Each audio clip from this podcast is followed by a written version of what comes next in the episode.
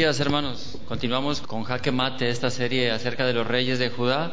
Voy a pedirle que abra su Biblia en Segunda Crónicas capítulo 27. Segunda Crónicas capítulo 27. Hoy vamos a ver acerca del rey Jotam, hijo de Usías. Vamos a leer recorrido de una vez del verso 1 hasta el 9. Son nada más nueve versículos que hablan de este rey Jotam. Dice así, de 25 años era Jotam cuando comenzó a reinar y 16 años reinó en Jerusalén. El nombre de su madre fue Jerusa, hija de Sadoc. E hizo lo recto ante los ojos de Jehová conforme a todas las cosas que había hecho Usías su padre. Salvo que no entró en el santuario de Jehová, pero el pueblo continuaba corrompiéndose. Edificó él la puerta mayor de la casa de Jehová y sobre el muro de la fortaleza edificó mucho. Además, edificó ciudades en las montañas de Judá y construyó fortalezas y torres en los bosques. También tuvo él guerra contra el rey de los hijos de Amón, a los cuales venció, y le dieron los hijos de Amón en aquel año cien talentos de plata, diez mil coros de trigo y diez mil de cebada. Esto le dieron los hijos de Amón, y lo mismo en el segundo año y en el tercero. Así que Jotam se hizo fuerte porque preparó sus caminos delante de Jehová su Dios. Los demás hechos de Jotam y todas sus guerras y sus caminos, he aquí están escritos en el libro de los reyes de Israel y de Judá. Cuando comenzó a reinar era de 25 años, y 16 años y 16 reinó en Jerusalén. Y durmió Jotam con sus padres, y lo sepultaron en la ciudad de David, y reinó en su lugar Acaz, su hijo. Muy bien, después de Usías, llegó Jotam, su hijo, a reinar en, en Judá. Y bueno, se da muy poca información acerca de, acerca de este rey, acerca de Jotam. Se da muy, muy poca información porque, pues, sí hizo obras, hizo muchas cosas, pero la, la, tendencia que veníamos viendo acerca de los reyes de Judá es generalmente empezaron bien, terminaron mal, empezaron bien, terminaron mal, o empezaron más o menos, hicieron cosas malas, hicieron cosas buenas. Pero si usted se da cuenta de Jotam, no se dice que hizo algo malo. No se dice que hizo cosas malas. Lo único que se, que se habla ahí es en el verso 2. Dice que hizo lo recto ante los ojos de Jehová, conforme a todas las cosas que había hecho sí a su padre, salvo que no entró en el santuario de Jehová. Y hay una leyenda ahí, dice, pero el pueblo continuaba corrompiéndose. Esto es, si Jotam reinaba bien y era un buen rey, eh, le faltó, no sé si le faltó el prohibir la idolatría o si la prohibió, pero el pueblo siguió insistiendo en la idolatría, siguió insistiendo en la adoración a dioses falsos, pero la cuestión es que el pueblo seguía corrompiéndose cuando él estaba, él estaba reinando. Jotam pasó a la historia como un rey bueno, daba honor a su nombre. El nombre de Jotam significa el Señor es perfecto. Y bueno, él no tuvo los méritos que tuvieron, por ejemplo, reyes como Josafat, como Ezequías, como Josías. Él reinó 16 años, pero tuvo un correinado, esto es, el domingo pasado se vio a Usías y vimos cómo Usías se llenó de lepra porque usurpó las funciones sacerdotales que no le correspondían a él. Entonces, aunque estaba vivo, dejó de reinar porque la lepra era considerada, aparte de que era muy contagiosa, era considerada como una enfermedad eh, que venía directamente de Dios, como juicio de Dios. Entonces, sus últimos años Usías los pasó aislado, apartado. Y bueno, imagínese usted el impacto que fue para Jotam ver a su padre lleno de lepra, lo que le impactó verlo en esa situación que la carne se le caía a pedazos por haber, eh, haber hecho esto que hizo, por haber usurpado las funciones sacerdotales. Esto tuvo un gran impacto en, en Usías, que seguramente lo llenó de temor hacia Dios, lo, llenó de, no solo de temor, sino casi lo paralizó durante un tiempo en cuanto a sus funciones, a sus funciones como rey. porque vemos aquí que, que se habla muy poco de él. Los nueve versos dicen que sí hizo, construyó, eh, caminó en los caminos de Dios, este, edificó algunas cosas, edificó ciudades en las montañas, que no era cosa fácil, construyó fortalezas y torres, tuvo guerra, tuvo que defenderse de los, de los amonitas, los venció y le empezaron a dar tributo, ¿verdad? Pero seguramente fue un gran impacto que él recibió cuando vio a su padre de esta forma y más porque había sido un juicio de Dios.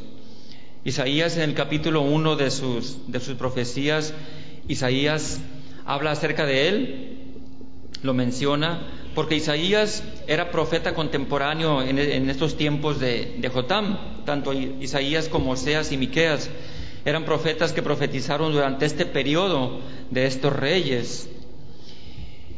Y algo importante es esto, el, el verso 2 dice, hizo lo recto ante los ojos de Jehová, dice, únicamente él hizo como hizo su padre, únicamente no entró, no entró al santuario para ofrecer sacrificios como su padre lo había hecho. Algo importante que se ve aquí también en el verso 1 dice que Jotam era hijo de Jerusa, el nombre de su madre fue Jerusa, Jerusa era hija de Sadoc. Sadoc bueno, se puede decir que era hija de Sadoc, pero la Biblia dice es descendiente, era, era descendiente de Sadoc, esta mujer. Sadoc fue un, un sacerdote, un sacerdote de la orden de los levitas, y seguramente esta mujer tuvo influencia por parte de la familia acerca del temor de Dios, y esa influencia también la transmitió a su hijo, a su hijo Jotam. Es importante la influencia de los padres hacia los hijos. ¿Qué estamos influyendo nosotros como padres hacia los hijos? ¿Qué es lo que estamos haciendo acerca de ellos, verdad? ¿Qué es lo que les estamos enseñando nosotros? Bueno, hombres como sacerdotes, pero mujeres también como se puede decir la, ayuda idónea y no solamente la ayuda idónea, sino la que realmente lleva la enseñanza formal, la que debe llevar una enseñanza formal de, eh, a los hijos cuando están pequeños y aún de grandes también, ¿qué les estamos enseñando? ¿Qué les estamos dejando a nuestros hijos? ¿Qué les estamos dando a ellos para que crezcan con armas, para que crezcan con fortalezas? Hablándoles hace un momento acerca de que los jóvenes hoy no quieren tener nada que ver con la iglesia por eh, estas situaciones de las que les hablaba. Es importante que nosotros les demos a nuestros hijos esas armas necesarias para su crecimiento correcto, que vean en nosotros una integridad, que vean en nosotros que lo que se habla es lo que se hace, que vean en nosotros que realmente Dios es fiel, que es absoluto, que Él es necesario para nuestras vidas. Y la verdad importante en la vida de Jotam y que debemos aplicar a nuestras vidas es que si buscamos al Señor seremos prosperados en su camino en nuestros caminos también. Usted se acuerda de la promesa del, Salmo 1, dice, bienaventurado el varón que no anduvo en consejo de malos, ni estuvo en camino de pecadores, ni en silla de escarnecedores se ha sentado. Seguramente esto fue lo que, lo que Jotam escuchó desde un principio por parte de su madre, por parte de su padre también, que tenía temor de Dios. Este salmo dice, bienaventurado el varón que no anduvo en consejo de malos. Si usted se da cuenta, cuando lee este salmo, ve que hay una sucesión hay una sucesión, que nadie llega a la maldad por, de un día para otro.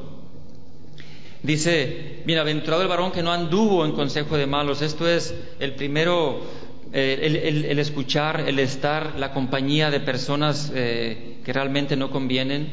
Dice, ni estuvo en camino de pecadores, esto es ya algo más avanzado, esto es ya caminar más en ese camino de pecado y termina diciendo, ni en silla de escarnecedores se ha sentado. Esto habla de una posición ya establecida de una persona que empezó por escuchar, que, que después caminó y luego se estableció dentro del camino de maldad. Esto es lo que nosotros tenemos que evitar. Hemos visto dentro de los reyes, dentro de los reyes de Judá, que todos ellos como fueron hijos, fueron padres y fueron heredando, fueron heredando eh, el, puesto, la realeza. Y hay tres tipos de padres que podemos ver dentro de los reyes de Judá. Hasta ahorita lo que hemos visto es a tres tipos de padres.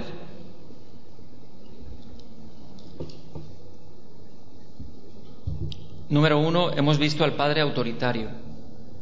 Ustedes han visto ahí que ha habido padres muy fuertes, muy autoritarios.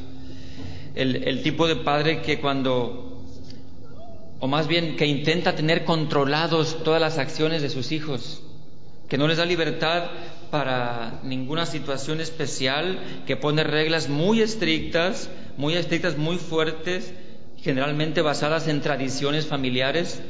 Este es el padre autoritario que es muy alto en reglas, pero es muy bajo en amor, que no muestra afecto hacia sus hijos. Este tipo de paternidad no es buena porque luego los hijos ven las reglas impuestas como una carga, una carga que no pueden llevar y la palabra de Dios nos dice que no provoquemos a nuestros hijos a ira o a desánimo porque esto es muy malo. Ahora, los hijos de un padre autoritario son muy infelices, no pueden disfrutar de la vida porque tienen una autoestima muy baja y les afecta en sus relaciones, en sus relaciones no solamente familiares, sino en sus relaciones fuera con los amigos. Es algo muy difícil, no pueden hacer amigos, no pueden hacer eh, relación ese es el padre autoritario. El segundo padre que hemos visto aquí en, dentro de los reyes es el padre permisivo. Este tipo de padre se conoce como un padre democrático o padres, ¿eh? estoy hablando de padres en general, tanto padre como madre. Eh, se puede decir, este es un padre buena onda, ¿no? Democrático, es bajo en reglas, es muy laxo, no les pone muchas situaciones para, para detenerlos en lo que hagan los hijos. Eh, esos padres dicen que tratan a sus hijos como amigos y le dicen, sabes que tú puedes ser mi amigo, tú dime lo que quieras y yo voy contigo y esto y lo otro. Intenten apoyarlos en todo, pero estos padres no se dan cuenta que sus hijos no necesitan amigos, necesitan un padre, una figura de autoridad que lo guíe en la vida, que lo guíe en el camino, que lo instruya sobre lo que se debe y no se debe hacer relacionen por ahí lo que estamos viendo con los anteriores reyes que ya se han, ya se han visto aquí. Estos hijos de padres permisivos se vuelven muy exigentes, se vuelven muy caprichosos, se vuelven muy autoritarios y siempre quieren que sus deseos se cumplan. Y este es algo muy perjudicial porque se ha visto que de este tipo de padres o de hogares permisivos salen muchos hijos delincuentes, salen muchas personas que exigen cosas y si no las pueden conseguir, las toman a la fuerza. Y es algo muy perjudicial para los hijos porque ya después resulta muy difícil negarles algo. Ya después se les tiene que dar lo que ellos quieran y la mayoría del tiempo los padres están consintiendo los caprichos de sus hijos en la totalidad el padre autoritario, el padre permisivo y el tercer padre que vamos a ver es el padre con autoridad. Esto es, es un padre ideal porque mantiene su figura de autoridad en frente de sus hijos dentro de un ambiente en donde se pueden desarrollar buenas relaciones. Establece límites claros este padre, esta madre, la madre con autoridad, el padre con autoridad, permite que sus hijos se expresen sus emociones, sus sentimientos libremente y hacen que la comunicación fluya para que se pueda dar ese tipo de relación afectiva, esa relación natural que tiene que haber entre padres e hijos. Ahora, no es que no pongan reglas, estos padres, fíjese bien, son altos en reglas, pero también son altos en amor. Exigen, pero dan la forma en que el hijo pueda satisfacer esas, esas reglas. Y este padre con autoridad enseña a sus hijos a ser responsables por las acciones que ellos cometen, por las palabras que dicen, porque dentro del ámbito familiar se tienen responsabilidades y se tiene responsabilidad por lo que se hace, por lo que se dice, no solamente en la casa, sino también afuera. Estos tres tipos de padre hemos visto dentro de los reyes. Y si ustedes se dan cuenta, estamos viendo hoy a Jotam, que tuvo un padre como Usías, que Usías tuvo autoridad, aunque falló en una situación específica en cuanto a su religión, podemos decir, en cuanto a su relación con Dios. Y por eso les decía que Jotam aprendió a conocer a Dios de una manera especial, porque vio a su padre cuando le pasó todo esto y su corazón se llenó de temor, de reverencia, de asombro, puede ser que de fe. Aprender a conocer a Dios, hermanos. ¿Nosotros conocemos a Dios?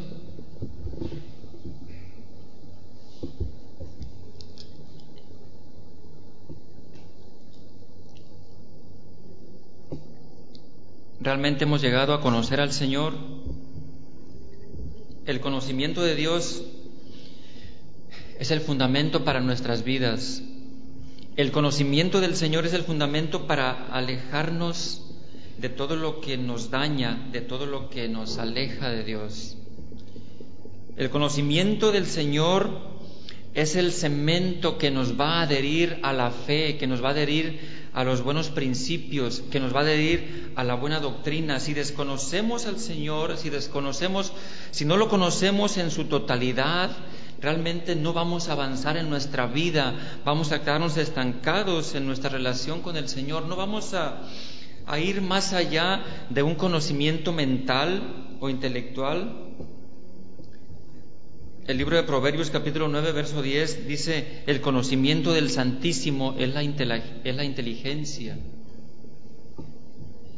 Y Pedro también nos habla, voy a pedirle que busque esta cita en la segunda carta de Pedro capítulo 1, verso 3. Segunda de Pedro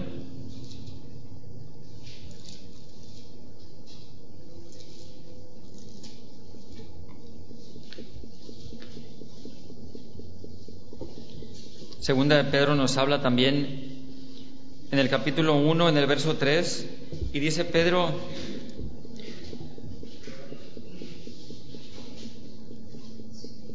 dice, como todas las cosas que pertenecen a la vida y a la piedad, fíjese bien lo que dice Pedro, dice, todas las cosas, ¿cuáles cosas son? Dice, las que pertenecen a la vida y a la piedad, que son las cosas que a nosotros nos interesan como hijos de Dios.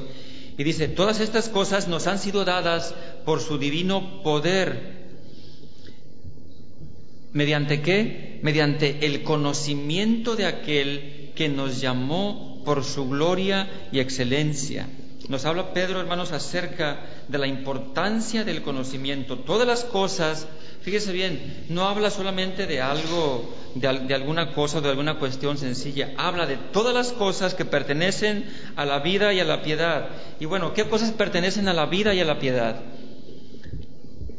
Pablo habla acerca del conocimiento de Dios y todas las cosas que pertenecen a la vida y a la piedad las podemos mencionar como la fe, como el amor, como todo el fruto del Espíritu, el gozo, la paciencia, la paz, la bondad, la benignidad.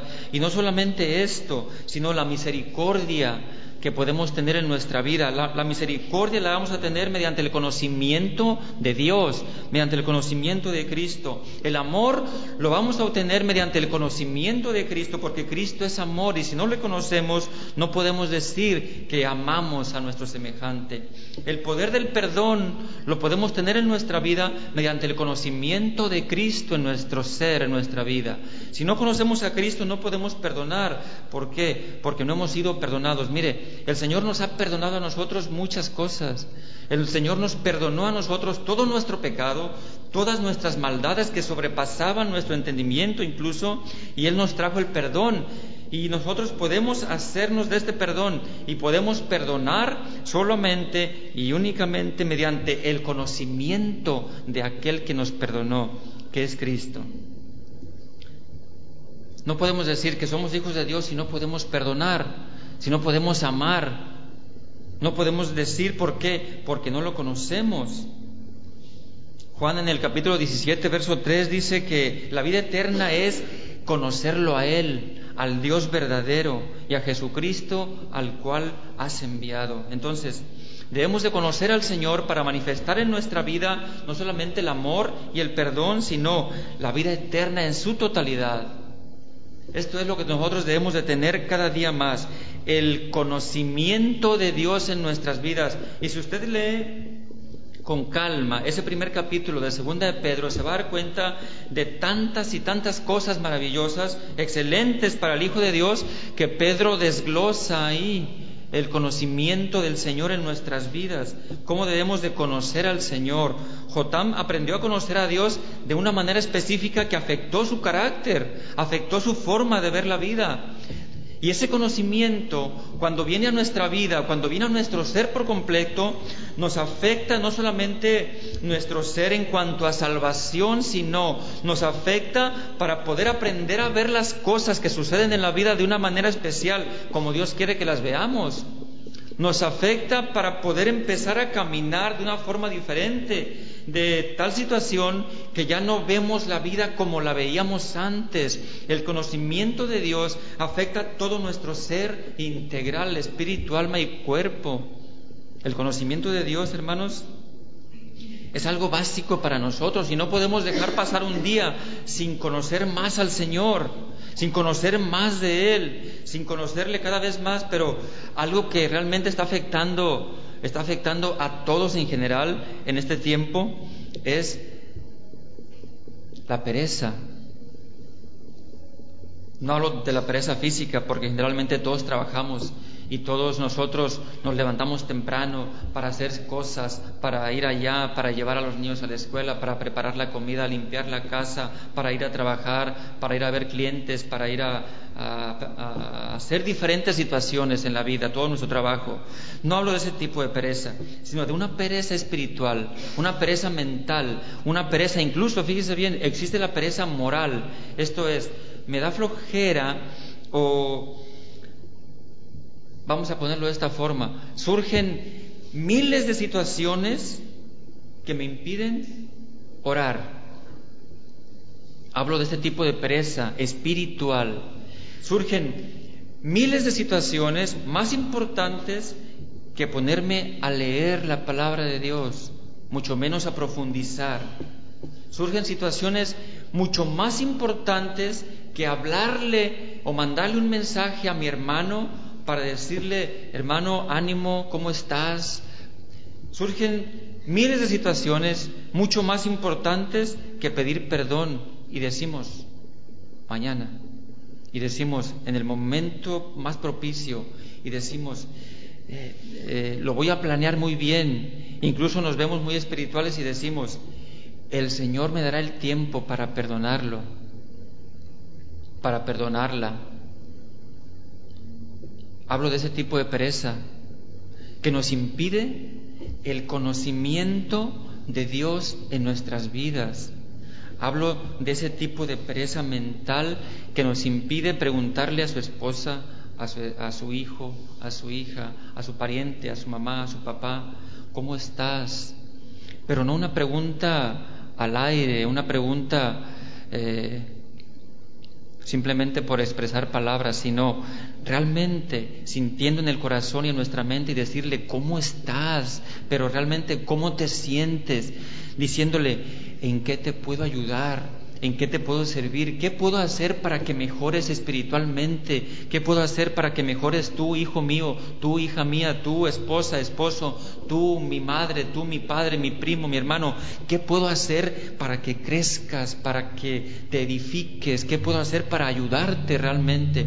Ese tipo de pereza, de pereza moral, mental y espiritual de eso es de lo que estoy hablando. Esto es falta de conocimiento del Dios Altísimo. Esto es falta de negarnos a nosotros mismos. ¿Sabe por qué?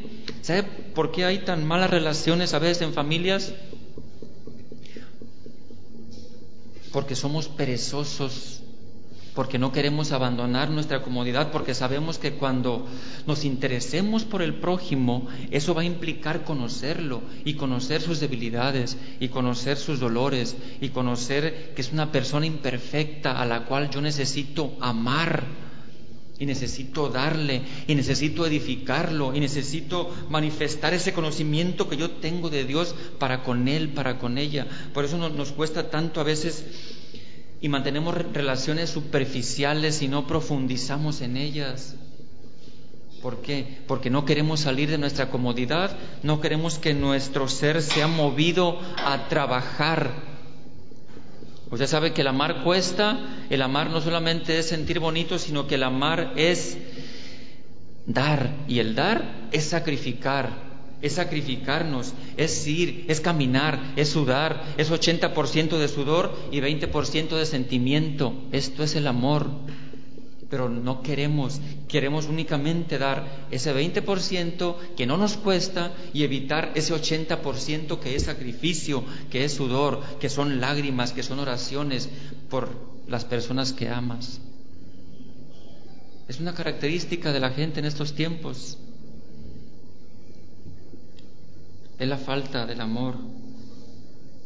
Jeremías capítulo 9, versos 23 y 24 dice, así dijo Jehová, no se alabe el sabio en su sabiduría, ni en su valentía se alabe el valiente, ni el rico se alabe en sus riquezas, mas alábese en esto el que subiere de alabar, en entenderme y conocerme, que yo soy Jehová, que hago misericordia, juicio y justicia en la tierra, porque estas cosas quiero, dice el Señor ¿Qué cosas quiere el Señor? Misericordia, juicio y justicia. Pero no nos alabemos en la valentía del hombre. Dice, no, te alabes en, en, tus riquezas, en tu valentía, no te alabes en tu sabiduría. Si te quieres alabar, alábate en el Señor, en su misericordia, en su juicio y en su justicia. Eso es lo que el Señor quiere. No te alabes en los sacrificios. Samuel le dijo a Saúl, ¿En qué se agrada el Señor? El Señor no se agrada en los sacrificios de los carneros, ni en la grasa, ni, en, ni en las cantidades.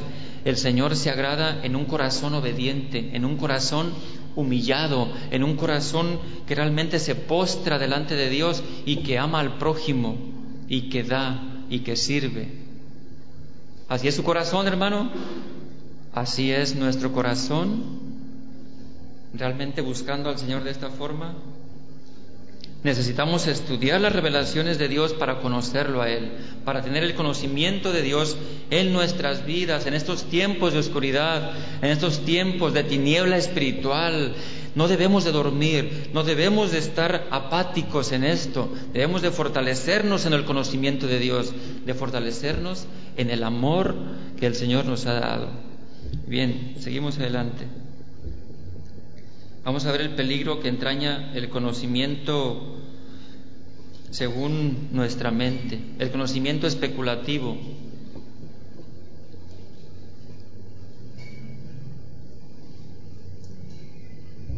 En la carta de Pablo a los romanos en el capítulo 1, Pablo hablando acerca de esto, acerca de este conocimiento y el conocimiento que la gente cree que tiene acerca de Dios, porque usted se da cuenta Usted pregúntele a la gente en la calle, en su casa, donde sea, a gente que no conoce de Cristo, y le van a decir que sí conocen de Dios. Ah, ¿cómo no? Dice, yo tengo a Dios, yo conozco a Dios, toda la gente habla, Dios te bendiga, toda la gente dice, mi Dios, toda la gente ahorita se ha vuelto últimamente muy religiosa, ¿no? Y pueden decir de Dios, aunque su vida sea cualquiera.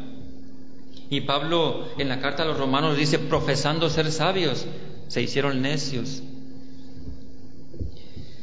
se tornaron vanos en su razonamiento y por lo tanto su, razonamiento, esto es, sus pensamientos y su mente fueron oscurecidos. Este es el conocimiento de Dios que es especulativo, esto es, el conocimiento que yo creo en mi mente y en mi ser que tengo de Dios y no el conocimiento que la palabra de Dios me dice que debo tener acerca de mi Creador.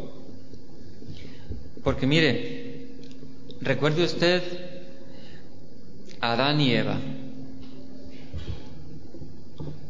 Ellos tenían un conocimiento de Dios, un conocimiento exacto y correcto de Dios.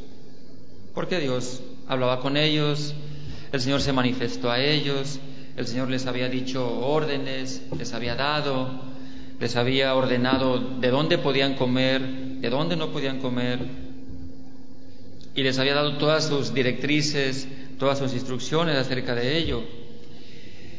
Pero, ¿cuál es el origen del conocimiento especulativo de Dios? ¿Cuál es el origen de los pensamientos del hombre acerca de Dios? Bueno,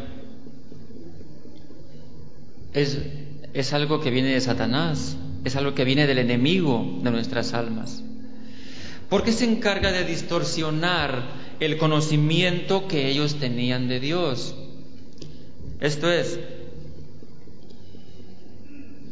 mira, le dice a Eva, ¿ves ese fruto? Es agradable, está jugoso, es muy bueno para ti. Sí, le dice Eva, pero pues hay muchos frutos que podemos comer. Dios nos dijo que de eso no comiéramos y podemos nosotros comer de todos los demás. Pero ¿por qué no comes de ello?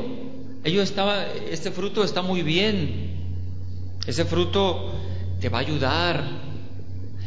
Dice Eva, no, porque cuando yo coma de ese fruto voy a morir. Vamos a morir. Y el enemigo distorsiona el conocimiento y dice, no, no vas a morir. ¿Sabes qué es lo que pasa realmente? Que tú tienes dentro de ti un gran potencial. Tienes un potencial enorme. Tú tienes un potencial que la única forma en que va a ser desatado, en que tú lo vas a poder ver en su totalidad, es cuando comas de ese fruto. Es como la llave que te va a abrir el mundo. Lo que pasa es que, bueno, Dios tiene ese conocimiento, pero Él lo quiere tener para Él solo. Él no quiere que tú conozcas, Él no quiere que tú sepas. Esto es el conocimiento especulativo, el conocimiento que la gente cree que tiene de Dios. Viene del enemigo y lo lleva a la destrucción.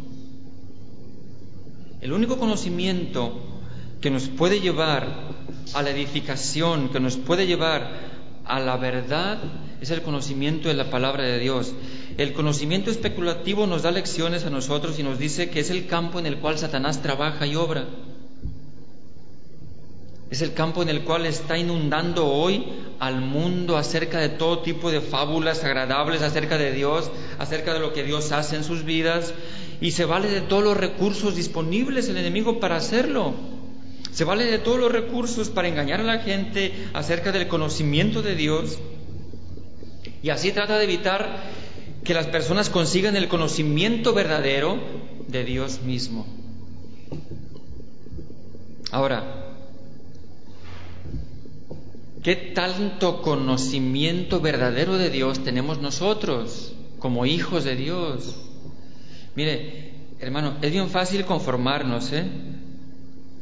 Es bien fácil conformarnos a lo que ya sabemos y conocemos, pero si usted se esfuerza en sacar los tesoros de la palabra de Dios, se esfuerza en cavar, en sacar la tierra, en estudiar, en llenar su mente del conocimiento de Dios cada día,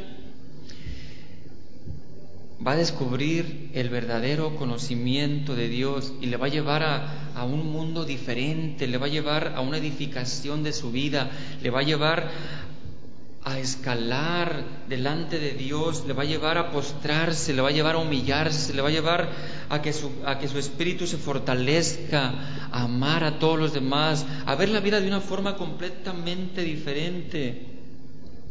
Pero todo nuestro esfuerzo lo, lo dedicamos a cosas que no perduran, a lo que no va a ser eterno, a lo que se va a corromper, a lo que se va a acabar. Y a veces vivimos como si no tuviéramos un Dios que está al pendiente de nuestras necesidades y de todo lo que a nosotros nos hace falta.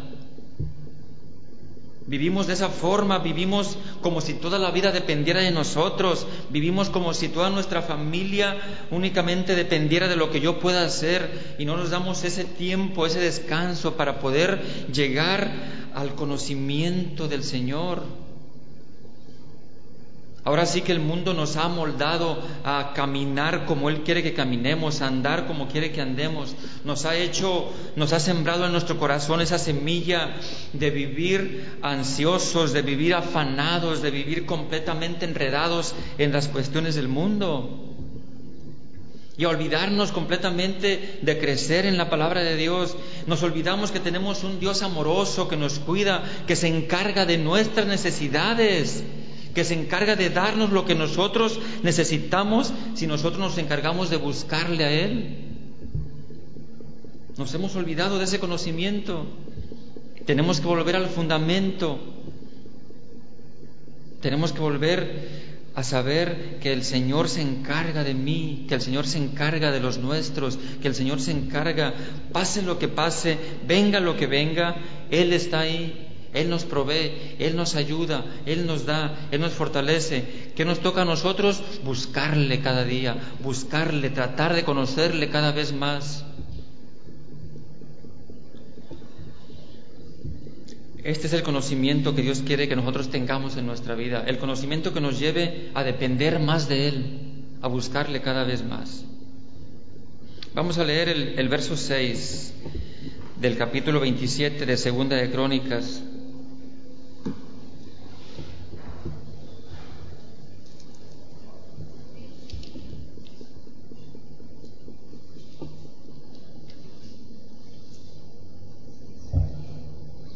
El verso 6 del capítulo, del capítulo 27 dice así. Así que Jotam se hizo fuerte porque preparó sus caminos delante de Jehová su Dios. Fíjese bien. Jotam se hizo fuerte porque preparó su camino delante de Jehová su Dios. Estaba viendo yo la, la definición de esta palabra preparó y da la idea de, afirmar, de enderezar, de allanar, de quitar todos los obstáculos. Y esto es lo que hizo Jotán, dice que preparó su camino delante de Jehová su Dios. Y esto de, de preparar el camino del Señor, o preparar nuestro camino delante de Dios, alude a ciertas cosas, por ejemplo, Isaías, Isaías da una profecía en el, en el capítulo 40, si quiere buscarlo. Isaías nos da una, una, una profecía acerca de esto. Isaías capítulo 40, verso 3.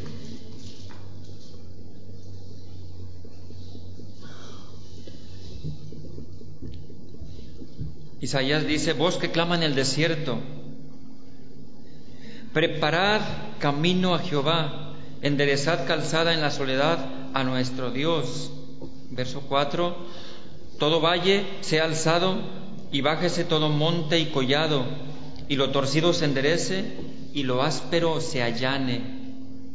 Y se, y se manifestará la gloria de Jehová, y toda carne juntamente la verá, porque la boca de Jehová ha hablado.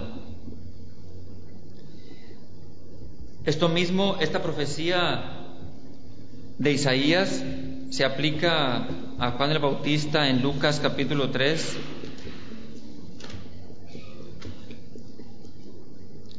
Lucas capítulo 3 nos habla precisamente de esto, de uno de los cumplimientos de la profecía de Isaías.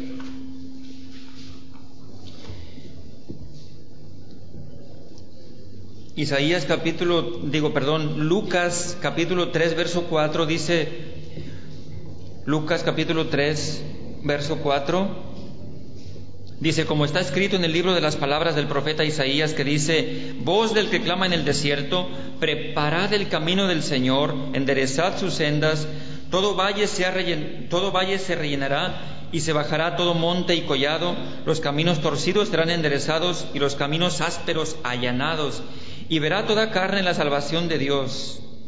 Eso es lo que dice el profeta Isaías. Y mire, esto de, allanar el camino, esta, esta palabra que traía Juan el Bautista al principio, refiriéndose a la profecía de Isaías, esto era una acción que se llevaba a cabo cuando a alguna región llegaba alguna persona eh, importante, un gobernante, un príncipe, un rey, en aquellos tiempos no había carreteras, no había ni siquiera brechas eh, en excelente estado. Entonces, cuando una persona de estas iba a viajar, enviaba una comitiva por los lugares que iba a pasar para advertirle a la gente de aquellos lugares que emparejaran los caminos para que los carros, las carretas o lo que llevaran pudieran caminar libremente porque realmente no había caminos, había montañas, había piedras, había bosques y no había eh, buenas vías de comunicación. Y a esto se refiere principalmente Isaías y Juan el Bautista, a preparar el camino delante de Dios. Dice el verso 6 que leímos de Segunda de Crónicas que Jotam preparó su camino delante de Jehová su Dios. Esta palabra que nos da aquí preparar, preparar el camino del Señor en cuanto a lo espiritual, porque Juan el Bautista estaba hablándole a la gente y Juan decía, vos que clama en el desierto, preparad el camino del Señor. Él hablaba de los valles, rellenarlos, de los montes altos, bajarlos. Él hablaba de los caminos torcidos, enderezarlos, y los caminos ásperos, hacerlos suaves para que pudieran transitar bien. En cuanto a lo espiritual, dice Juan que esta es la capacidad interna. Esta palabra preparad en su significado original es habla de una capacidad interna o una disposición para obedecer a Dios. Esto es, hermano, eh, mucha gente quiere que Dios venga a su vida y que Dios le bendiga. Y mucha gente quiere eh, en sus propias fuerzas decir, Dios me bendice, Dios está conmigo. Pero el camino en su corazón o su corazón no está listo para que Dios pueda entrar y caminar por ese camino, caminar por su corazón. ¿Qué tiene que hacer? Bueno, dice Juan el Bautista, preparen el camino del Señor, enderecen sus sendas. Está hablando de algo espiritual, está hablando de situaciones, por ejemplo, el orgullo en la vida del ser humano es una montaña muy alta, es una montaña de piedra dura, es una montaña de roca por donde el Señor no puede caminar. Tenemos que allanar ese camino, tenemos que quitar esa montaña que es el orgullo. Por ejemplo, los valles bajos, esto es, las cuestiones en nuestra vida que no están suficientemente alineadas a la voluntad de Dios y que impiden que, la bendición de Dios llegue, que el Señor venga y avance por nuestra vida, por nuestro corazón los caminos torcidos, los caminos escabrosos que hay en la vida del ser humano. Por ahí no puede caminar el Señor. El Señor no habita en donde hay pecado. El Señor no puede bendecir. El Espíritu Santo se contrista cuando hay pecado.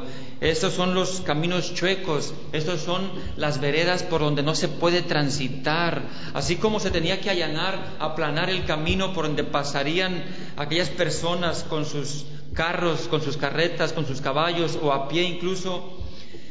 Así el corazón del hombre tiene que ser preparado ese camino, tiene que allanar. Dice el verso 6, Jotam se hizo fuerte, fíjese bien. Dice, Jotam se hizo fuerte porque preparó su camino delante de, Jehová su Dios. Esto es, si usted se da cuenta, él pudo vencer a los amonitas, él pudo vencer a los asirios que combatían en contra de él. Y no solamente pudo vencerlos, sino que los hizo sus tributarios. Aquellos pueblos empezaron a darle tributo y a darle riquezas a Jotam. ¿Por qué? Porque él preparó su camino delante de Dios. Muchas veces nosotros como hijos de Dios queremos que el Señor bendiga nuestras vidas y oramos por ello, pero en nuestra vida todavía existen pecados inconfesados o existen pecados en los cuales estamos cayendo regularmente o viviendo o existe falta de perdón o existe orgullo o existe mentira o existen cosas que van en contra de lo que el Señor nos ordena y nos dice y no queremos allanar ese camino, no, no lo hemos emparejado para que la bendición de Dios pueda llegar, para que la bendición de Dios se pueda manifestar a nuestras vidas. Y hablo de todo tipo de bendiciones. Hablo de todo lo que el Señor puede traer a la vida de sus hijos, a la vida del ser humano. Hablo precisamente de enderezar las sendas, de allanar esos montes, de emparejar los caminos. Esta imagen, esta palabra que dice enderezar sus sendas, habla de dos cosas. Habla de nivelar algo, pero fíjese que hay una, hay una derivación en el, en el idioma en que se escribió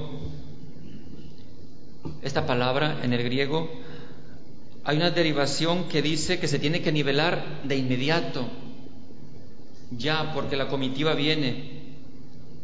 Y en segundo lugar, habla de una acción, acción de trabajo, la acción de trabajo que se tiene que hacer para poder nivelar ese camino. Esto es, escuchamos nosotros, endereza tus sendas, afina tus caminos, obedece al Señor, pero lo escuchamos por un oído y por otro se nos sale. Lo, escuchamos pero no lo llevamos a cabo. Esto habla de una acción, esto habla de obras, esto habla de algo que se tiene que hacer ya, de algo que tiene que fluir de nuestra vida, habla de trabajo, lo que les decía hace un momento, habla de sacrificio, habla de poner por obra esa palabra que estamos escuchando.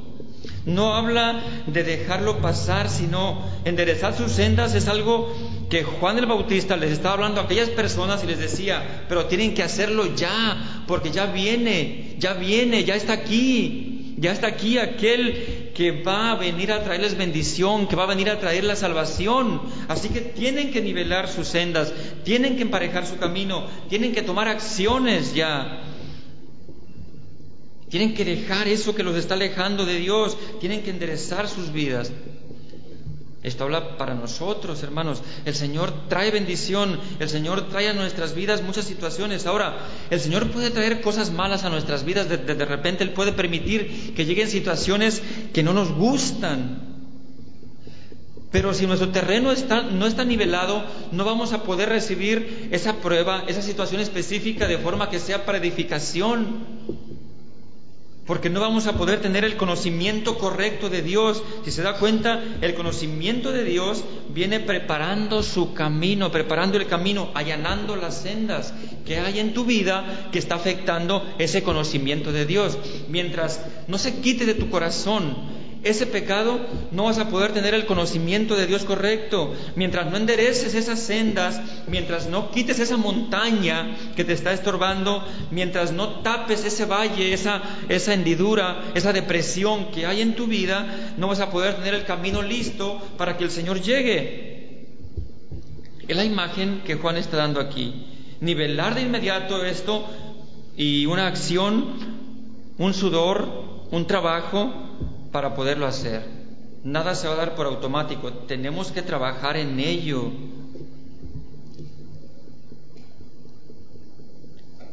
El profeta Esdras también trae una palabra sobre esto. ¿Alguien puede buscar Esdras capítulo 7, verso 10?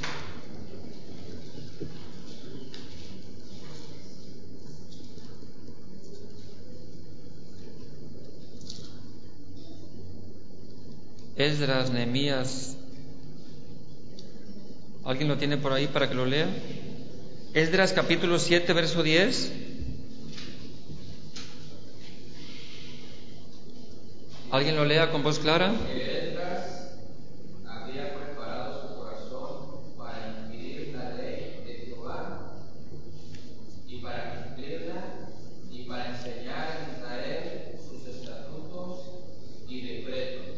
Muy bien, Toño, gracias. Fíjese bien. Esdras dice, había preparado su corazón y da tres palabras claves ahí. Hay tres características que nosotros tenemos que llevar a cabo para que nuestro corazón pueda ser preparado. En primer lugar, dice que Esdras inquirió, dice, para inquirir, esto es buscar, escudriñar, esto es tratar de encontrar lo que realmente me está hablando el Señor por medio de su palabra, inquirir, y después de inquirir, después de saber, después de conocer, Esdras dice, para cumplirla, para cumplir esa palabra. Primero la conoces, primero sabes lo que Dios te habla y después la cumples. Tú la haces realidad en tu vida. Y después de esto, lo que Esdras hizo fue enseñarla, fue dar. La dio para el pueblo de Israel, para la edificación del pueblo. Estas tres cosas son las que son necesarias para poder enderezar nuestro camino, enderezar nuestras sendas, inquirir en la palabra de Dios, buscar y escudriñar. Después, ya, que la conocimos, su voluntad, cumplirla en nuestra vida, cumplir lo que ella dice para después poder enseñarla para la edificación de otros. Esto es lo que Edras llevó a cabo enderezó sus sendas y después la enseñó para que otros pudieran también enderezar sus caminos y para que pudieran recibir la bendición de Dios, para que pudieran hacer la edificación y la restauración del templo y de la ciudad de Jerusalén. Fíjese la importancia que tiene el poder conocer la palabra de Dios para poder enderezar nuestros caminos, para poder enderezar nuestras sendas. Hay dos maneras de lograrlo, hermano. Vamos a ver. O hay dos maneras en las que el hombre puede hacer esto. Una es confiando en su propia fuerza. El Hijo de Dios puede confiar en su propia fuerza para lograr sus objetivos. Y cuando logras la meta, la puedes lograr. Por ejemplo, ¿usted cree que que por ejemplo alguien que hizo una empresa grande, vamos a hablar de del que hizo la, eh, la empresa esta de la, manzanita, de la manzanita Apple, ¿cómo se llama? Ajá. ¿Pero cómo se llama el que la hizo?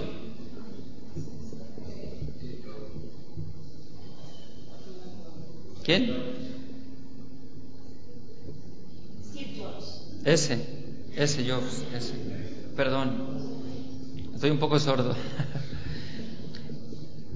él no empezó, él no recibió ya la empresa hecha, ¿verdad? Él se esforzó y este y estaba y leyendo acerca de esa historia, este, se dice que él realmente era, era un era un este, alguien que le gustaba la tecnología, pero se caracterizaba por ser algo así como un nerd. Yo, yo no sé qué es un nerd, pero él lo era. ¿Usted sabe qué es un nerd? Pues eso era Steve Jobs y llegó a ser esta, esta empresa. Así muchas personas empiezan de la nada y con sus propias fuerzas hacen una empresa grande, hacen un negocio excelente y se lo atribuyen a sí mismos, a su propia fuerza, ¿verdad? Usted puede lograrlo. Si usted se pone con, todo su ser, con todo su ser, con, con, todo su entendimiento, con toda su capacidad, hacer un negocio, lo va a hacer, lo va a llevar a cabo. En sus propias fuerzas lo va a hacer. Y la gloria va a ser suya. En Proverbios capítulo 16, verso 3 dice, encomienda al Señor tus obras y tus pensamientos o tus obras mismas serán afirmadas. Pero la otra forma es hacerlo para la gloria de Dios, enderezar su camino mediante su esfuerzo, pero para la gloria de Dios. Y el Señor ahí va a intervenir y le va a dar esa fortaleza y Él va a recibir la gloria. Y usted puede comenzar diciendo, Señor, quiero hacer esto para tu gloria. O sea, cualquier obra que usted vaya a hacer para el Señor. Quiero hacer esto para tu gloria. Y debemos reconocer que no podemos hacer nada para la gloria de Dios si Él mismo no interviene. Y usted puede decir, bueno, yo, Señor, quiero hacer esto, pero quiero que al final de todo sea para tu gloria. Por ejemplo, usted puede decir, mi meta para este año de 2017 es bajar de peso. Pero quiero hacerlo de una forma, Señor, que a ti te agrade y no en mis fuerzas y que tú tengas la gloria. Alguien puede decir, Señor, estoy en la escuela y quiero tener buenas calificaciones. Y puede decir al Señor, Señor, ayúdame a tener esas buenas calificaciones, me has dado una mente, una lógica, un razonamiento, y quiero hacerlo para tu gloria.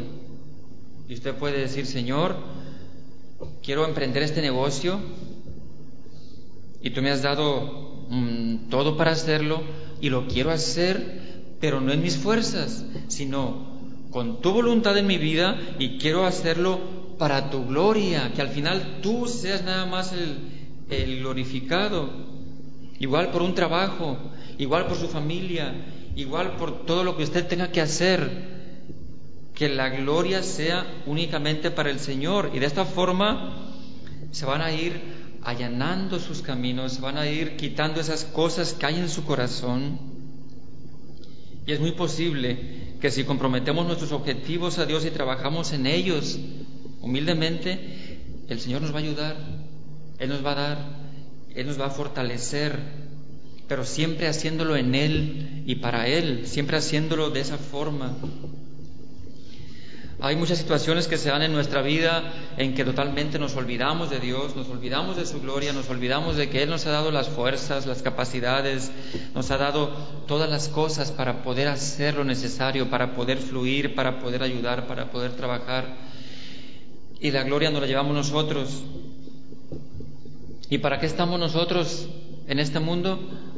Para reflejar su gloria, para darle gloria, para manifestar la gloria de Dios ante los que no le conocen. Hay una, sigue hablando el profeta Isaías en el capítulo 2, verso 12.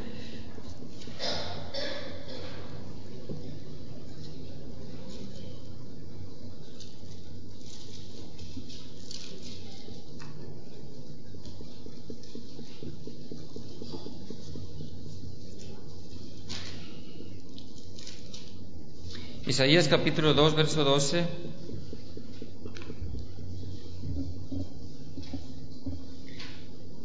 Acerca de esto mismo que estamos viendo sobre todo lo que se, se interpone en el corazón del hombre, todo lo que se interpone en su vida para tener una correcta relación con Dios, en todas aquellas cosas que van luchando contra nosotros. Isaías dice en el capítulo 2, en el verso 12 dice, porque día de Jehová de los ejércitos vendrá, sobre todo soberbio y altivo, sobre todo enaltecido, y será abatido.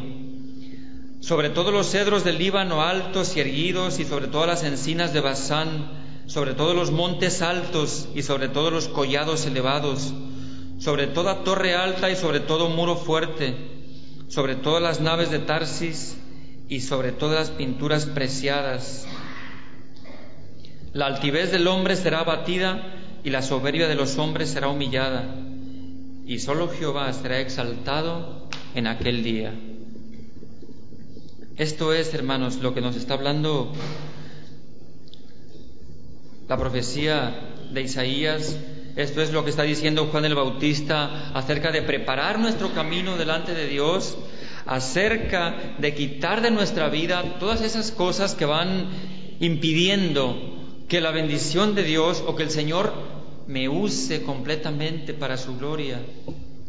Y vemos aquí todo lo que sucede, todo lo que es el orgullo, todo lo que es la soberbia, todo lo que es el creer que nosotros podemos hacer las cosas por nuestras propias fuerzas, el que es el no depender de Dios en, en su totalidad. Eso nos lleva al fracaso espiritual, eso nos lleva a la muerte. Y esto viene por dejar de escudriñar la Biblia, por dejar de leerla, por dejar de luchar en contra de lo que nos quieren volver para no crecer espiritualmente.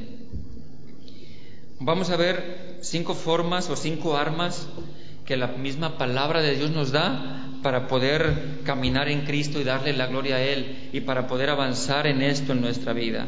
En primer lugar, seguimos ahí con Isaías capítulo 41. Isaías 41, 10.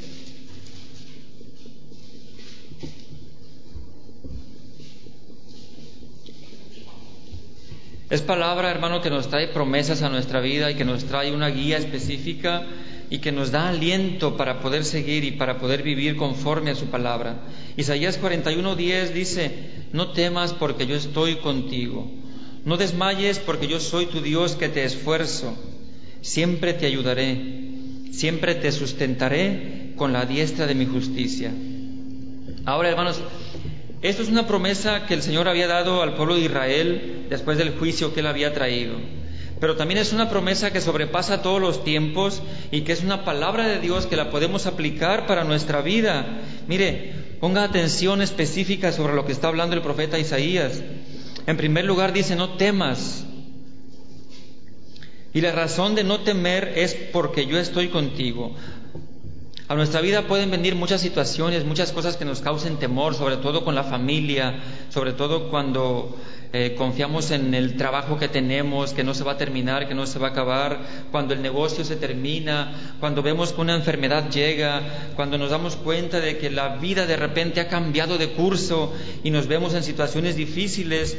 Entonces ahí podemos hacer nuestra esta palabra que habla Isaías que dice, no temas porque yo estoy contigo.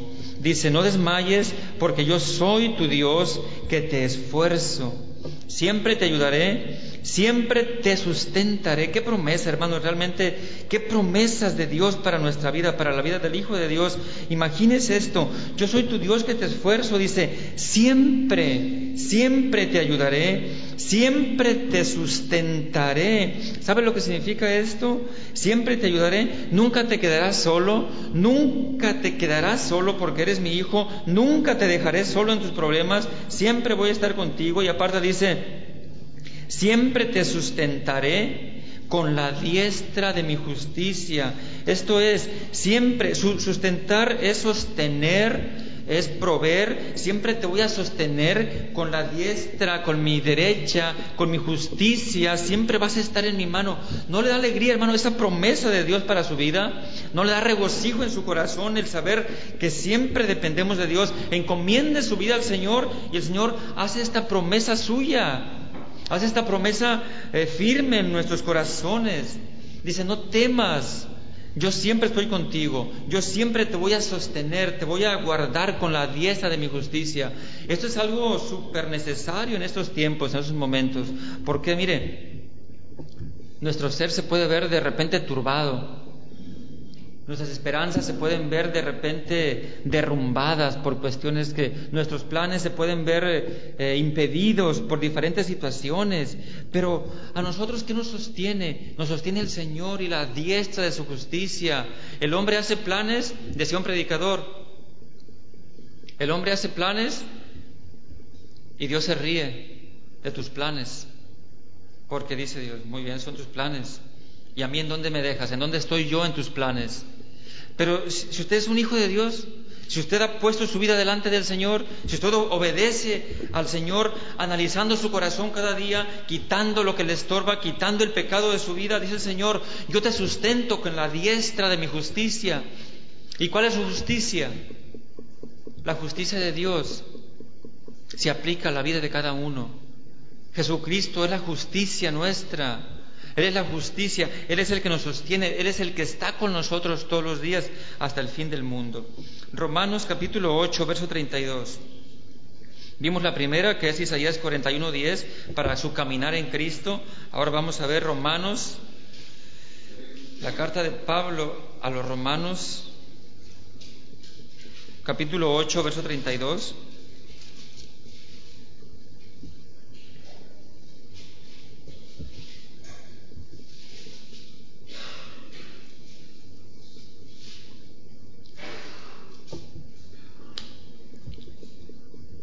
Y dice Pablo a los romanos así en el verso 32, dice, el que no escatimó ni a su propio Hijo, sino que lo entregó por todos nosotros, y hace una pregunta, se puede, pues, lo podemos ver que es una pregunta retórica, ¿verdad? Después de haber hablado esto, dice, el que no escatimó ni a su propio Hijo, sino que lo entregó por todos nosotros, y la pregunta es, ¿cómo no nos dará también con Él todas las cosas. Imagínense.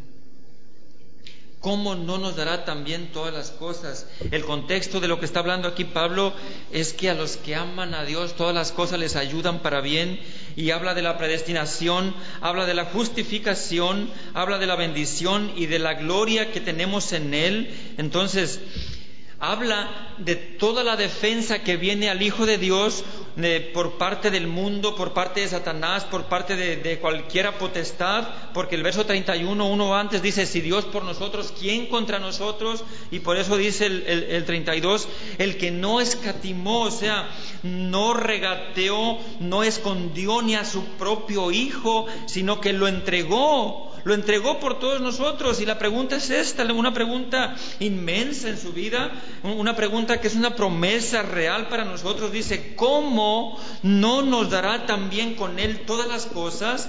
O sea, todas las cosas estas de las que estamos hablando. Claro que nos las da toda la bendición, toda la protección, toda la provisión y todo lo necesario para nuestra vida. Es una promesa, Dios no miente, no es hombre, ni es hijo de hombre. Esa es un arma para su caminar en Cristo, es un arma para allanar su camino, para que llegue la bendición para Dios. Vimos a Isaías, vimos ahora lo que Pablo está diciendo aquí, y es algo real. No hay cosa más veraz y más profunda y más única que la palabra de Dios y aplicada a nuestra vida, hermano, es una fuente que salta para vida eterna. Es una fuente que salta para bendición. No importa las situaciones que estemos pasando. No importa.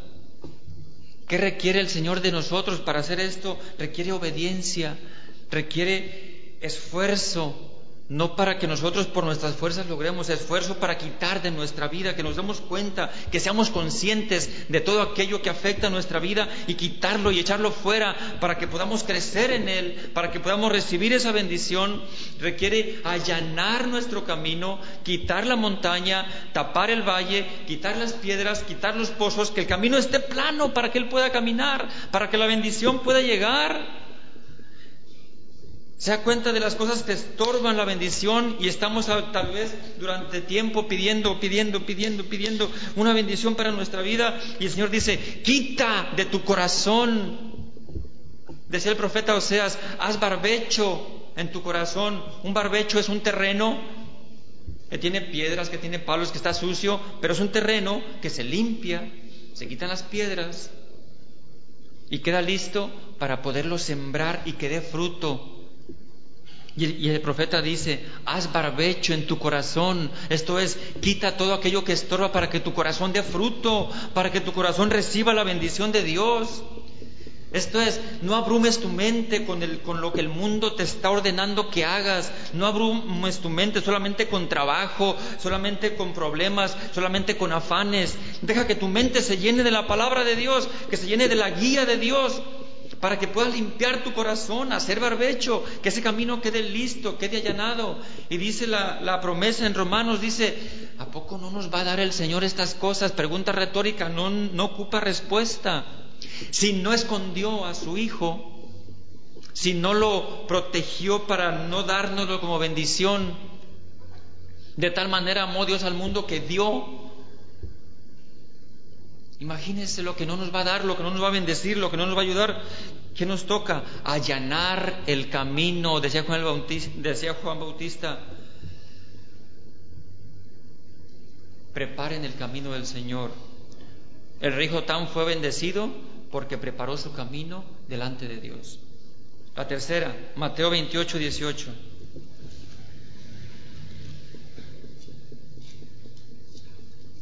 Esa ya se la saben. Es muy clara, ¿verdad?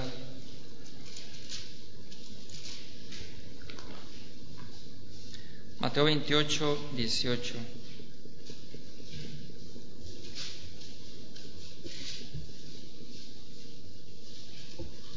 Es una promesa también eterna, muy buena, muy grande. Desde el verso 18 vamos a leer, dice, y Jesús se acercó y les habló diciendo, Toda potestad me es dada en el cielo y en la tierra. Por tanto, id y hacer discípulos a todas las naciones, bautizándolos en el nombre del Padre, del Hijo y del Espíritu Santo, enseñándoles que guarden todas las cosas que os he mandado. Y fíjese, no hemos puesto atención a esto y no lo hemos hecho nuestro en realidad en nuestro corazón. El verso 20 dice, enseñándoles que guarden todas las cosas que yo os he mandado. Y he aquí, dígalo conmigo, yo estoy con vosotros todos los días hasta el fin del mundo. ¿Se ha puesto usted a pensar eso? lo que el Señor dice, yo estoy con ustedes todos los días hasta el fin del mundo. Una promesa dada a los discípulos, pero que se extiende a través de los tiempos, como la palabra de Dios es eterna y es viva y eficaz y más cortante que toda espada de dos filos y penetra y llega hasta estos tiempos y nos dice, hey, amigo, hey, hijo mío, dice el Señor, yo estoy contigo todos los días hasta el fin del mundo. Y luego yo digo, Señor, ¿por qué no me escuchas? ¿Por qué no me atiendes? ¿Por qué no estás conmigo? Y el Señor dice, mi palabra es fiel y es veraz. Y yo no miento, dice el Señor. Y Él dice, yo estoy con ustedes cuando me necesites. No, estoy contigo todos los días. Ayer estuvo contigo el Señor, hoy está con nosotros el Señor. Y mire, esto es, ay, el Señor está con la iglesia y nos habla.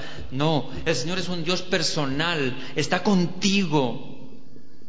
José, Pepe, Luis, María, Petra, Juana, está contigo. Él es un Dios personal, está conmigo. Está contigo, Carlos. El Señor está contigo, Marichuy. Avi, el Señor está contigo. Él lo prometió. Es promesa de Dios, hermanos. El Señor está con cada uno de nosotros. Hermana Mónica, el Señor está con usted.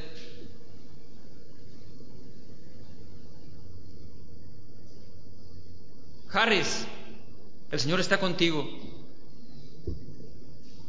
todos los días hasta el fin del mundo. Omar, el Señor está contigo todos los días hasta el fin del mundo.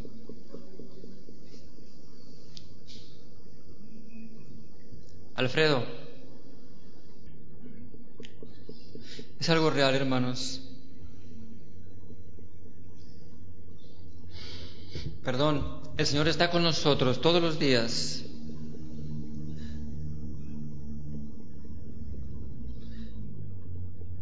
Es su palabra, es verdadera. No podemos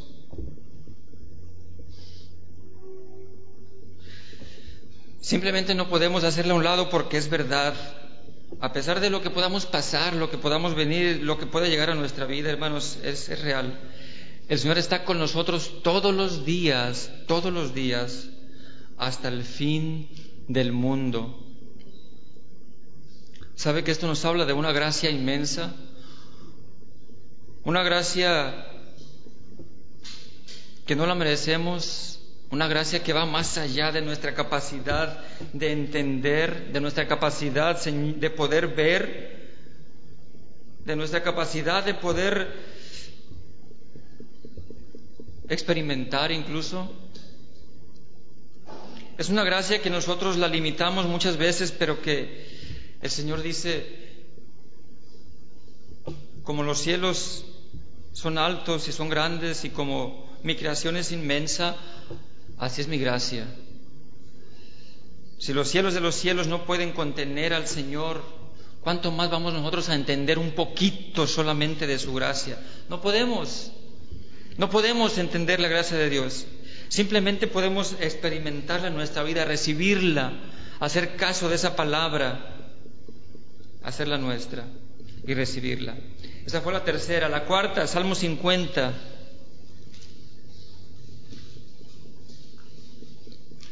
Salmo 50, verso 15.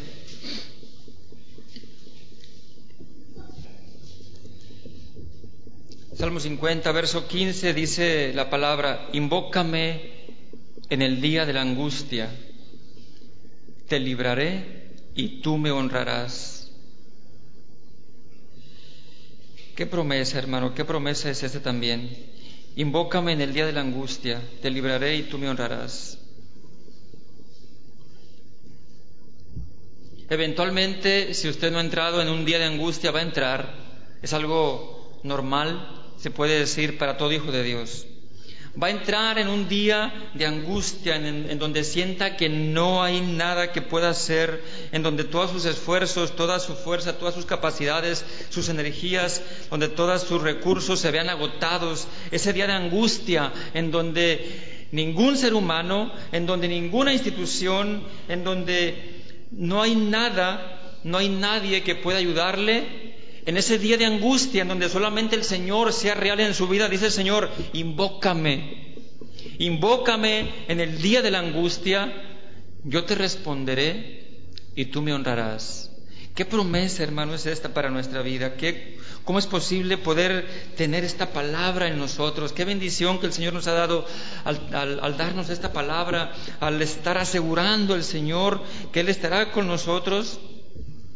En el Salmo 121 David decía, David estaba pasando por situaciones tremendas, inmensas, su reino estaba en peligro, él estaba siendo perseguido, había matanzas por todos lados y él estaba a punto de morir porque el enemigo estaba cerca de él. Entonces David abre sus ojos cuando va huyendo y ve las montañas y ve los montes y se da cuenta David y dice, alzaré mis ojos a los montes, ¿de dónde vendrá mi socorro? Y David se responde a sí mismo, dice, mi socorro no viene de los montes, mi socorro no viene de los montes humanos, no viene de los montes que yo tengo en mi corazón, mi socorro no viene de, de, otros dioses, porque en los montes era donde los paganos sacrificaban a sus dioses, mi socorro no viene de ningún dios extraño, mi socorro no viene de ninguna institución humana, de ninguna montaña o fundamento o de ningún poder humano, mi socorro viene del Señor que hizo los cielos y la tierra. Invócame en el día de la angustia, yo te libraré y tú me honrarás. Invoque al Señor, invoque a Cristo, invoque su presencia, son promesas reales de Él para nuestra vida. Invóquelo, hermano, allane su camino, tape ese valle que hay ahí, quite ese monte que le estorba para recibir esa bendición de Dios. Y el Señor le dice, tu socorro no viene de ningún monte alto, tu socorro no viene de ninguna institución humana. Cuando la ciencia falla, el Señor queda, Él permanece. Cuando todo se acaba, cuando todo se destruye, cuando no hay en dónde pisar, cuando te ves abrumado por problemas o por situaciones, dice el Señor, invócame, háblame, pídeme. Yo te voy a responder y tú me vas a honrar. Qué promesa, hermano, realmente es, algo, es algo que va más allá de, de todo lo que podemos nosotros entender. Y pueden venir tantos problemas por los cuales podemos, tenemos que pedirle al Señor esto, por los cuales tenemos que invocar al Señor. Pueden venir tantas y tantas y tantas cosas. El día de angustia puede ser un hijo desobediente, el día de angustia puede ser parientes que no se convierten. El día de angustia puede ser no tener para el día de mañana que comer. El día de angustia puede ser una enfermedad incurable. El día de angustia puede ser persecución. El día de angustia puede ser algo muy fuerte, muy grave para nosotros. Y el Señor dice, invócame. Invócame en el día de la angustia. Esta fue la número cuatro. Vamos a ver la número cinco. Se encuentra en Filipenses 4,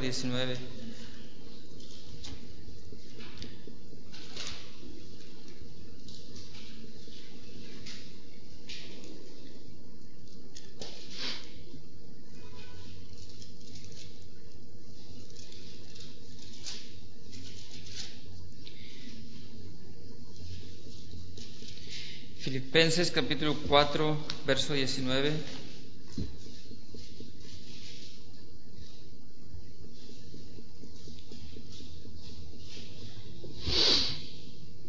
Dice la palabra de Dios,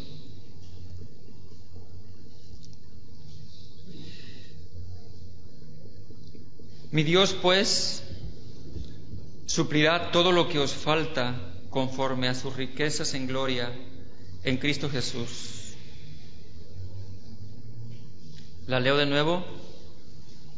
Filipenses 4:19 dice, mi Dios pues suplirá todo lo que os falta conforme a sus riquezas en gloria en Cristo Jesús.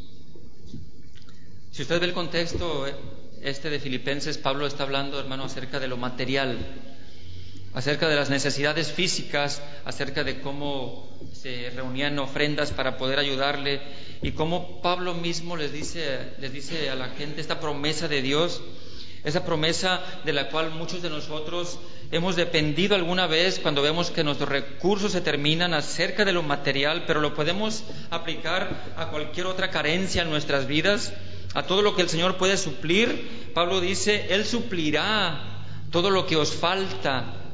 ¿Qué te falta, hermano?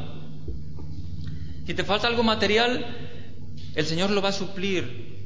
Te falta algo eh, espiritual, el Señor lo va a suplir también. Como las promesas que vimos, esta promesa también es, inmensa, es grande, es, es, algo a lo que podemos aferrarnos, es lo, que, es lo que nos sostiene la palabra de Dios. Por eso les decía, les voy a dar cinco, cinco armas o cinco eh, eh, asas para que se afiancen, para afianzarnos de la palabra de Dios, para caminar en Cristo, para allanar nuestro corazón y que la bendición llegue a nuestras vidas. Dice Pablo, Él les dará todo lo que les falte, Él suplirá todo lo que les falte según, y fíjense bien, según sus riquezas en gloria. ¿Y cuáles son las riquezas de Dios en gloria? ¿De qué estamos hablando? Estamos hablando de toda la magnificencia de Dios, de toda la presencia, de todas las bendiciones, de todos sus atributos, de todo lo que Dios es y más bien de todo lo que Dios desea para nosotros. Y Dios desea para nosotros nuestra bendición, nuestro crecimiento, nuestra edificación. Dice la parábola acerca de, acerca de los afanes, que si Dios alimenta a los pajarillos, que ni trabajan, ni hilan, ni se esfuerzan, y que nosotros somos creados a imagen y semejanza de Él, dice, ¿no nos dará lo necesario para nuestra vida? Tenemos que aprender a depender de Él completamente, aprender a conocerlo cada vez más, y esto nos dará el crecimiento y nos dará cada vez la edificación para nuestra vida.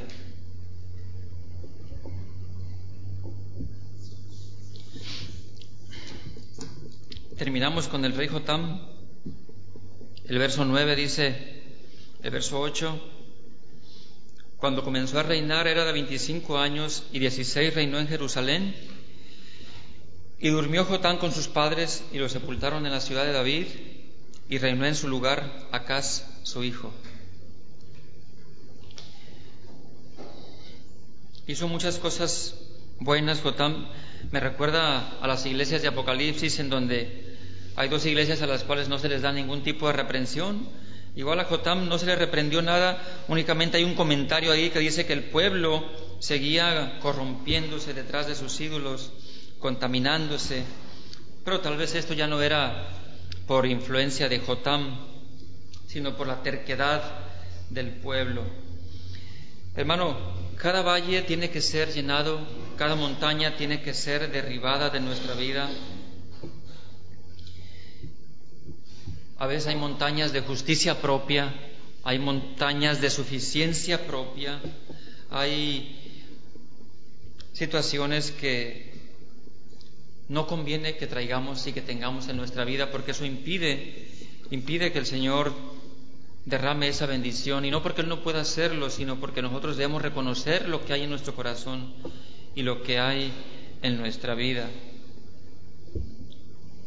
Y es, un, es una exhortación que el Señor nos ha traído, que el Señor nos ha dado por medio de esta palabra.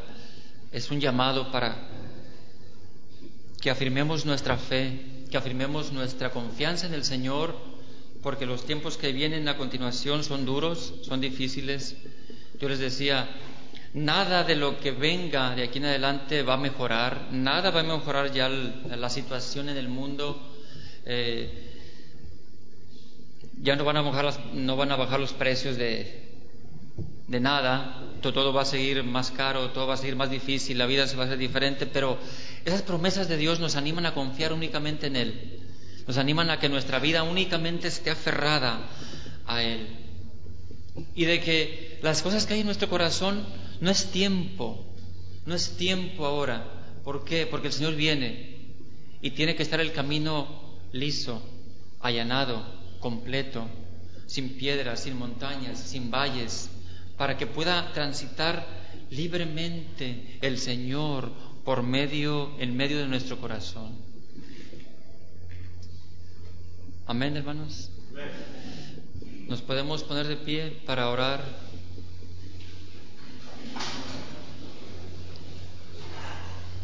Y en esta oración vamos a confesar delante de Dios eso que hay en nuestro corazón y que no permite que la bendición de Dios fluya por nuestra vida. Eso que no permite que el Señor camine por este camino de nuestro corazón. Eso que le impide, esa montaña que tapa el avanzar de Dios en nuestro ser, en nuestro corazón. Ese valle que hizo que eh, el camino no pueda seguir. Cierre sus ojos y confiese delante de Dios esas cosas, hermano, arrepiéntase de ello, arrepiéntase de las cosas que no están bien en su vida. El Señor trae perdón, Él trae promesas a nuestra vida completas, Él trae promesas a nuestro ser, Él trae esa bendición, Él dice que arrepintámonos de esas cosas, que nuestro camino sea aplanado, sea allanado, que nuestras montañas se tumben, que nuestras montañas se quiebren. Él hace promesas inmensas a nuestra vida Dígale, Padre, yo quiero esa promesa que tú tienes para mí. Yo sé que tú estás conmigo todos los días hasta el fin del mundo. Yo sé, Señor, que yo te puedo invocar y tú me vas a responder. Yo he crecido en esa fe. Yo tengo esa fe, Señor, de que tú me escuchas, de que estás conmigo cada día, Señor. Yo conozco, Señor, tu promesa. Yo conozco tu bendición, Padre. Y hoy Queremos decirte, Señor, queremos confesarte, Padre Santo, lo que hay en nuestro corazón y que está impidiendo esa bendición, ese fluir de tu bendición, Señor. Yo sé que tú nos amas, tú nos fortaleces cada día, que nuestra vida depende de ti únicamente, que nuestra provisión tú la das, Señor, tú la traes, tú, tú nos das lo necesario, todo lo que necesitamos para nuestra vida en todos los aspectos, Padre. Levante sus manos y dígale al Señor, Padre, yo te pido por la congregación completa, yo te pido porque mi corazón sea limpio y el corazón de mi hermano también sea limpio, que el corazón de esta congregación, Padre, sea un corazón que te adore, que te alabe, que te busque, Señor, que aún, Señor, ahí en la alabanza tú te goces, tú te goces, Señor, tú recibas mi adoración como una adoración perfecta, como una ofrenda, como una ofrenda agradable delante de ti, Padre Santo.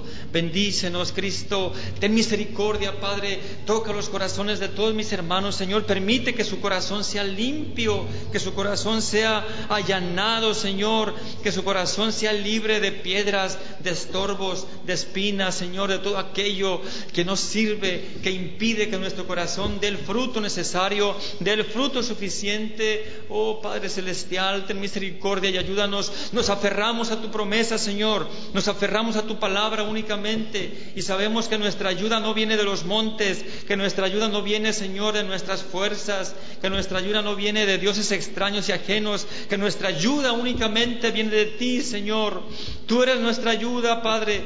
Tú eres nuestra fortaleza, Señor. Tú eres todo lo que necesitamos para nuestra vida, Cristo. Dependemos de ti, Señor, únicamente. No dependemos de nadie más, de ningún hombre, de ningún ser, de ninguna institución. No dependemos de nada, únicamente de tu palabra, únicamente, Señor, de tu misericordia. Únicamente dependemos, Señor, de ti, porque tú eres nuestro Dios, porque tú eres nuestro ayudador, Padre. Bendito seas para siempre, oh Señor. Te damos gracias por tu palabra que nos has impartido hoy. Yo te pido que tú bendigas a todos mis hermanos, Señor, que los fortalezcas, que les des, Señor, ese ánimo, esa fuerza, ese amor, ese gozo para seguir adelante en tu verdad, en tu misericordia y en tu camino, Padre. Gracias, Señor. Todo esto te lo pedimos en el nombre maravilloso que es sobre todo nombre, el nombre de tu amado Hijo Jesucristo, nuestro Señor y Salvador. Gracias, Padre, te damos. En el nombre de Jesús, amén y amén.